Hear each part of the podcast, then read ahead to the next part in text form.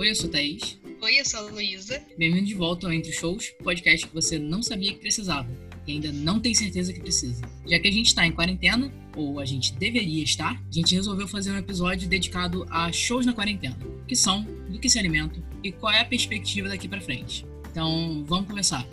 Eu acho que para a gente começar, a gente tem que contextualizar as pessoas do momento do mundo, né? Porque agora todo mundo sabe o que está acontecendo. Nós estamos em quarentena graças pandemia, né? Mas talvez tenha alguém ouvindo esse podcast em 2023 e não saiba. Então. Para quem não está vivendo esse momento horroroso com a gente, estamos em quarentena há três meses e é basicamente isso. Além para quarentena, a gente tem um número de mil mortes por dia no Brasil e a gente já chegou a, se eu não me engano, 50 mil mortes é, no dia que a gente está gravando esse podcast. Então, é uma situação bastante preocupante. E como a Covid é uma doença altamente contagiosa, a gente está tendo que evitar aglomerações, no caso, não fazer aglomerações mesmo. E o que é um show, senão uma grande aglomeração? Uma grande aglomeração. Então, como a gente não pode estar se aglomerando no momento, a gente obviamente não está indo em show, a gente está gravando podcast, é, os shows estão sendo cancelados ou adiados. E aí a gente queria falar de dois grandes exemplos, digamos assim, um internacional e um nacional, que são os festivais, né? Então, internacionalmente a gente tem o Coachella. Inicialmente ele ia ser em abril e ele foi adiado para outubro. E agora ele foi cancelado mesmo. Pablo Vittar, a Anitta iam participar e agora é isso, não vai ter. E aqui no Brasil tem o Lola o Lollapalooza ia acontecer nos dias 3, 4 e 5 de abril, lá em São Paulo, no Autódromo de Interlagos, e ele foi adiado por causa do coronavírus para os dias 4, 5 e 6 de dezembro de 2020. Provavelmente essa data não vai se manter, porque a gente está em junho, a gente está no final de junho, e a gente ainda não atingiu o pico da doença, porque a gente tem um presidente doido e genocida que manda as pessoas saírem na rua e fala que é só uma gripezinha, não é mesmo? Então provavelmente essas datas não vão se manter a gente vai ter o adiamento do Lollapalooza mais uma vez, mas até a segunda ordem foi adiada para os dias 4, 5 e 6 de dezembro. É, as pessoas estão, digamos, caindo a ficha desse negócio que vai acontecer show aos poucos. Né? A gente tem um show comprado para outubro, que é o Harry Styles, né? Provavelmente a gente não vai, porque provavelmente não vai porque ter. não vai né? acontecer. E aí, como não podemos estar nos aglomerando, algumas bandas estão tendo ideias criativas para continuar fazendo shows no meio da quarentena. E a gente separou dois exemplos aqui para vocês. Um deles foi um show que, na verdade, foi para televisão, não foi um show completo, foi só a apresentação de uma música, da banda The Flaming Lips, que é uma banda americana. Eles se apresentaram dentro de bolhas de ar gigantes e colocaram o público também nessas bolhas de ar gigantes. Então, cada pessoa tinha sua bolha, ficava ali respirando meio o seu próprio ar, não sei. E mantinha esse isolamento social. É, foi gravado com um programa de televisão chamado The Late Show with Stephen Colbert. E é isso, eles tiveram essa ideia criativa de colocar todo mundo dentro de uma bolha. A gente ainda está tentando entender como que isso funcionou acusticamente. É, eu acho, que é, eu acho que é uma experiência interessante para se a gente for fazer uma rodinha punk, né? Que a gente se joga, a gente joga a bolha para cima do outro e quica de volta. E sai rolando. Ideia, é, acho que ainda era uma ideia super interessante para isso. Reinventando as modinhas punk, as rodinhas punks na, na pandemia de 2020. Mas eu acho que foi uma boa solução, assim, pra televisão, para eles mostrarem, tipo, olha, estamos fazendo isolamento e tal. Muito legal, assim, de, de a ideia e a criatividade. É, uma outra coisa que tá acontecendo são os shows por drive-in. A gente tinha antigamente os cinemas em drive-in, né? Agora em Niterói a gente vai ter um também, lá no Caminho Niamaia. E nos Estados Unidos também estão é, sendo marcados é, shows em drive-in. Então, artistas como Keith Urban, Garth Brooks estão fazendo, marcando shows para junho. É, julho, alguns já até aconteceram, foram em maio, que acontecem dentro, eles estão num palco, né? Os artistas estão num palco e a plateia tá dentro de carros para você ainda ter a possibilidade do distanciamento social e você poder ter a experiência de um de um show, né? Contextualiza pro público quem são essas pessoas, porque eu não fazia ideia antes de fazer o roteiro desse episódio. Quem são, quem são Keith Urban? Keith Urban é um, são dois cantores country grandes nos Estados Unidos. O Keith Urban é mais conhecido porque ele é mais contemporâneo. O Garth Brooks, ele, ele já é mais antigo. Ele, ele tem uma história no country muito grande, tem umas músicas famosas no country dos Estados Unidos. Quem conhece country americano sabe quem o Garth Brooks é, provavelmente. Mas é basicamente, tipo, eles são famosos nos Estados Unidos porque os Estados Unidos adoram country e Keith Urban é marido da Nicole Kidman. Então, se você não conhece tá aí um nome que eu conheço. Se você não conhece o Keith Urban por ser o cantor Keith Urban, você conhece ele porque ele é marido da Nicole ah, Kidman. Eu conheço ele como marido da Nicole Kidman, perdão. Não, não tem é problema. Eu conheço, enfim. E aí, é, então, a gente falou dos shows da bolha diária, os shows de drive-in, mas está acontecendo mais comumente, é, o que os artistas estão mais fazendo durante a quarentena são lives. Também você já deve ter assistido alguma. Hein? Eu não aguento mais, inclusive, live. Por favor, cantores. Cara, eu... Parem de fazer live. Parem. Eu só via da Marília Mendonça, tipo, na segunda semana. Porque simplesmente tem live todo dia. Você não quer parar a sua vida pra ficar vendo live todo dia, sabe? Eu, eu no caso, trabalho e estudo e eu não tenho condição de ficar vendo live sempre. Tipo, a da Marília Mendonça é maravilhoso. Por quê? Porque eu ouço todas as músicas, eu conheço todas as músicas também. É, se Harry Styles fizesse uma live, eu super assistiria. Se, sei lá, Sheeran fizesse uma live, eu super assistiria, sabe? Mas porque se BTS também fizesse uma live. Mas são artistas que eu gosto e que eu ouço as músicas diariamente. Eu não vou pegar um artista que eu ouço, sei lá, duas músicas pra ver uma live inteira?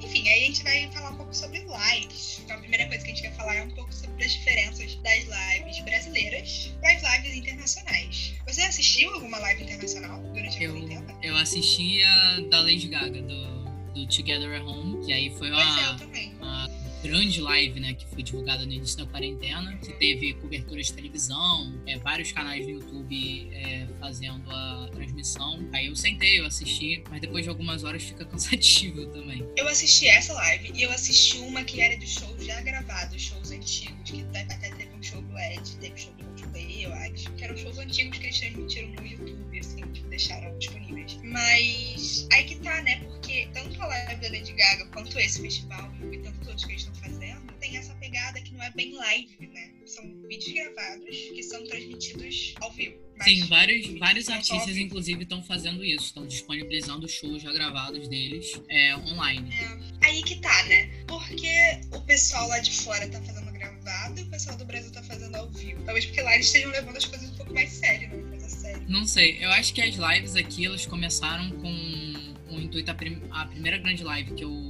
vi aqui foi a da, da Marília Mendonça, que foi realmente uma coisa em casa, que ela fez em casa. Ela tinha algumas pessoas da produção dela na casa dela, mas era basicamente ela cantando em cima de uma faixa já, já pré-gravada em casa. Então não foi uma live com uma super produção, digamos assim. Mas as lives e a maioria das pessoas que está fazendo esse tipo de live são os cantores sertanejos, que são imensos aqui no Brasil. É a live do Jorge Matheus, que foi uma super produção, foi uma das primeiras grandes lives aqui. Teve até garçom, garçom de máscara, etc. Mas assim, se o intuito da live é você manter um distanciamento social, por que, que você está fazendo uma live com super produção, com produtores é, em volta, com garçom, sabe? E eu acho que é, você usar uma desculpa de ah, a gente está garantindo um emprego para eles, a gente está garantindo que a gente pague eles, não sei eu acho que isso não cola, principalmente com artistas do calibre do Jorge Matheus, sabe? Porque eles conseguiriam manter a equipe deles no contexto da quarentena, fazendo uma live só deles, porque o, o Jorge Matheus careca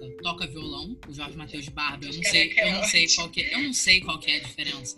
Eu não eu sei, eu não sei quem é o Jorge, Perdão. eu não sei quem é Matheus. Eu, eu chamo de Jorge Matheus com barba e o outro Jorge Matheus. Quando teve Mas... essa live, minha mãe tá, achava que o nome deles era tipo, que um deles era Jorge Matheus, tudo junto e o outro era Matheus e alguém, entendeu? Aí eu falei, teve live do Jorge Matheus. Eu falei, tá, quem que é a dupla dele mesmo? Jorge e Matheus. Ela, ah, eu achei que era Jorge Matheus, tudo junto. Mas enfim, o, o Jorge Matheus é um. Eu tenho que falar no plural, porque são duas pessoas. Jorge e Matheus são, são artistas que são de um calibre muito grande aqui no Brasil. E eu acho que usar essa desculpa de que eles têm que manter músico, tem que manter não sei o quê, tem que manter não sei o que lá, não cola, porque eles são plenamente capazes de manter esse pessoal enquanto eles estão na quarentena. Manter eles pagando, inclusive. Porque agora eu vou usar um exemplo aqui que eu vou defender até o final, que é o Lucas Silveira, da Fresno, e falando que é. é um... de Fresno é um contraponto. Mas, cara, é um bom exemplo, porque assim, é um contraponto dessas super lives produzidas. E Nossa, assim, tem razão. Eu... O Lucas Silveira fez a live do Quarentena, inclusive, beijo, Lucas Silveira, se você um dia escutar isso, sabe que eu amo você. Ele fez a live no meio da quarentena, por volta assim, acho que foi em maio, abril, final de abril, alguma coisa assim. E ele demorou para fazer essa live porque ele quis descobrir a melhor forma de fazer essa live. Porque ele não queria utilizar a equipe de fora, ele não não queria que o pessoal da banda da Fresno fosse para lá, ele queria fazer uma live com distanciamento social, que é esse o intuito. Se é para manter as pessoas em casa, se é para passar uma mensagem de distanciamento social, você tem que ser o primeiro a passar essa mensagem. Então o Lucas ele fez uma live da casa dele, ele no violão, ele controlando as câmeras, ele controlando o som. É, as únicas músicas que tiveram participação foram pré-gravadas com com pessoal da Fresno. E foi uma live com. Não foi uma live com superprodução. E assim, foi uma, uma live que atingiu mais de um milhão de, de views já. E uma outra coisa que, que eu queria falar dessa live, que foi a prestação de contas. A live da, da Fresno, da Quarentena, ela teve uma prestação de contas direta, de fácil acesso para todas as pessoas que doaram. Gravaram vídeo quando as cestas básicas foram montadas. Então, acho que isso é uma outra coisa muito importante. Se essas lives estão sendo feitas com o intuito de arrecadar fundos para que pessoas possam se manter dentro da quarentena, as pessoas que estão doando dinheiro têm o direito de saber para onde o seu dinheiro está indo. É, então, esse é um outro ponto, né? Porque todas essas lives, todas não, digamos a maioria, tem o intuito social, né? É, sem fins lucrativos, todas eles vão arrecadando dinheiro das pessoas que estão assistindo mesmo durante a live e vão e dizem que esse dinheiro vai ser doado, etc. E não duvido que esteja sendo doado. Mas é isso, a gente não sabe. Até é, ontem mesmo eu estava assistindo a live da Isa com o Gilberto Gil do Multishow. Eu falei que não estava assistindo live, mas assisti essa aí.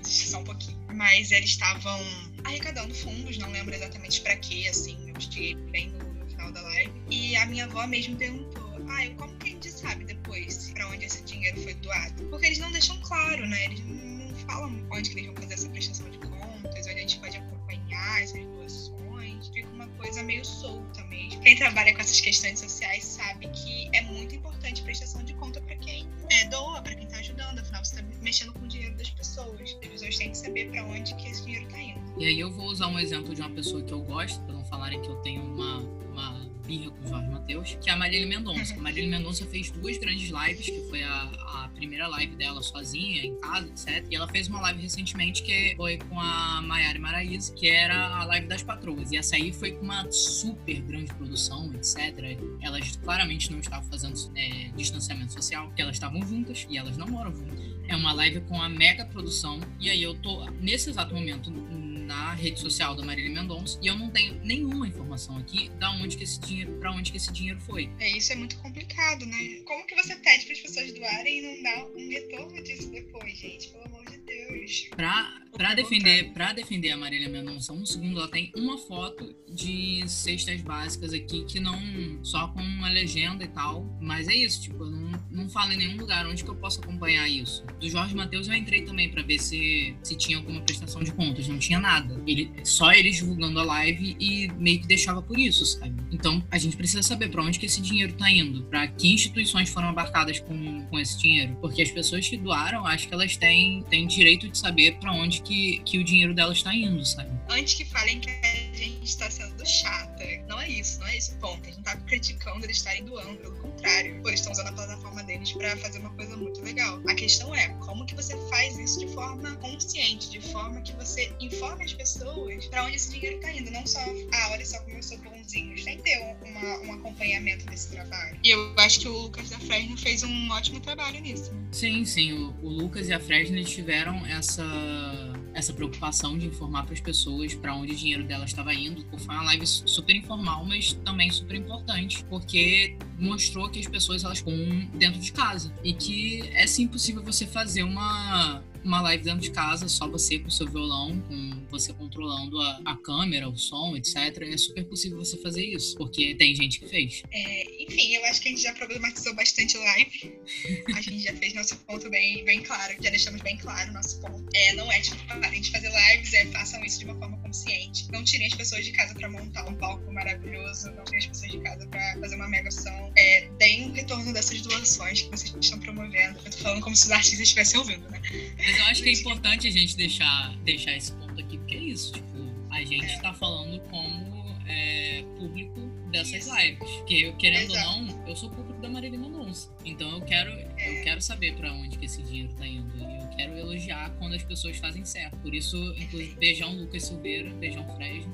Perfeito, nenhum defeito. É... Eu vou é. exaltar a Fresno aqui com todo o meu ser. Enfim. E aí, é, eu acho que a gente pode falar um pouco agora sobre as perspectivas, né? Ok, já estamos há três meses nesse, nesse cenário de lives, etc. A gente viu como nos Estados Unidos eles estão fazendo algumas opções, né? Esse da bolha que foi mais uma questão visual para televisão, mas também o drive-in que realmente está acontecendo em massa lá. Tem bastante artistas country fazendo. E aí a gente fica nessa de qual é a perspectiva para a gente voltar para normalidade. Pra quando que a gente vai poder se aglomerar num show de novo? É, eu acho que isso é muito relativo. Tudo depende de muita coisa. No início da pandemia, a gente falava que, sei lá, em junho, julho, a gente ia estar voltando para a normalidade. Hoje é dia 21 de junho, quando a gente está gravando isso, e obviamente estamos longe disso. Por quê? Porque tem várias variáveis. A gente voltaria à normalidade se tudo tivesse sido controlado desde o início, mas claramente não e não está sendo. Então, quanto menos controle a gente tem, mais a normalidade vai se distanciando da gente. É, tudo tem variáveis, né? Enfim, aí tudo isso é para falar que essas variáveis vão impactar em, na volta para a normalidade mesmo. E aí é, eu lembrei, nos Estados Unidos, em abril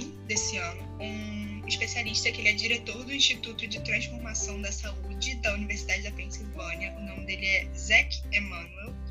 Então, esse cara, ele disse que a previsão era que voltasse a partir do segundo semestre de 2021. Ou seja, lá em abril, no começo da pandemia, ele já previa isso só pro final do ano que vem, nessa volta para show, falando que ia ser um dos últimos é, tipos de eventos que iam voltar.